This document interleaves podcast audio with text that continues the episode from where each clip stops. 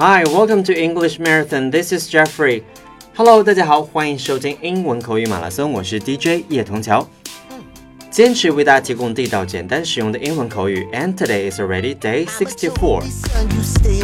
那今天呢，Jeffrey 要和大家一起来聊一下生活当中的不如意。没有人的生活是一帆风顺的，我们总会遇到一些不如意的情境。那在英文当中有什么样的表达可以去表达这样的情况，或者是安慰我们遇到这样情境的朋友呢？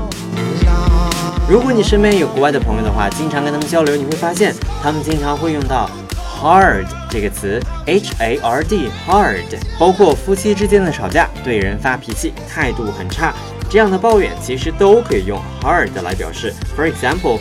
He was so hard on me last night. He was so hard on me last night. OK，表示昨晚他对我真的是糟糕透了。如果你要安慰某人的话，我们就可以说 No hard feelings. OK，No hard feelings，就说不要有难受的感觉，不要把 hard feeling 放在心上，不要往心里去。那平时表达 have a hard time with someone。 一般用来表示和某人的关系相处的不是特别好，尤其是形容情侣和夫妻之间的哦。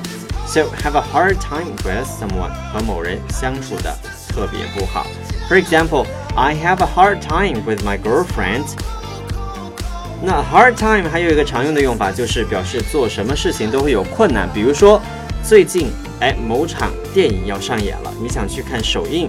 那么身边的朋友可能会告诉你说 ，You will have a hard time getting a ticket. Okay, listen to it one more time. You will have a hard time getting a ticket. 你想要买到票是很困难的。又比如了，Why do you have a such hard time admitting it？比如说某人犯了错，但是你就一直让他承认自己的错误，但是他就是不愿意。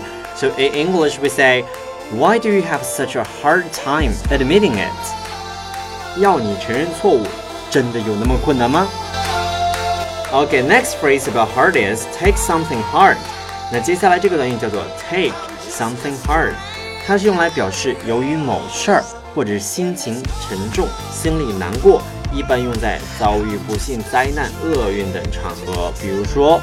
Harry's wife told him she wanted a divorce, and he's taken it pretty hard. Harry 的妻子跟他提出了离婚，他听后万分难过。One more time with the sentence. Henry's wife told him she wanted a divorce, and he's taken it pretty hard.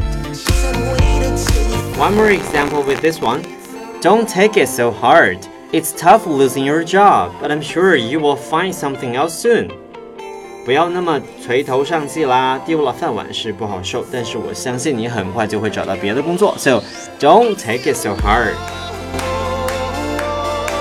As I just mentioned previously, we will all meet troubles in our lives, but don't take them so hard, okay?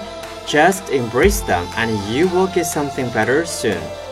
生活当中总有不顺利的事情，但是希望大家能够开怀接受，换一个心情，站在另外一个角度，那么好的事情总会发生在你的身上。Okay, that's all for today. This is Jeffrey from English Marathon. If you're interested in English, you can also join our QQ chat group, which is 幺七六八五幺二二七幺七六八五幺二二七。And thank you for listening. Hope you enjoyed my program, and I'll see you tomorrow. Bye bye.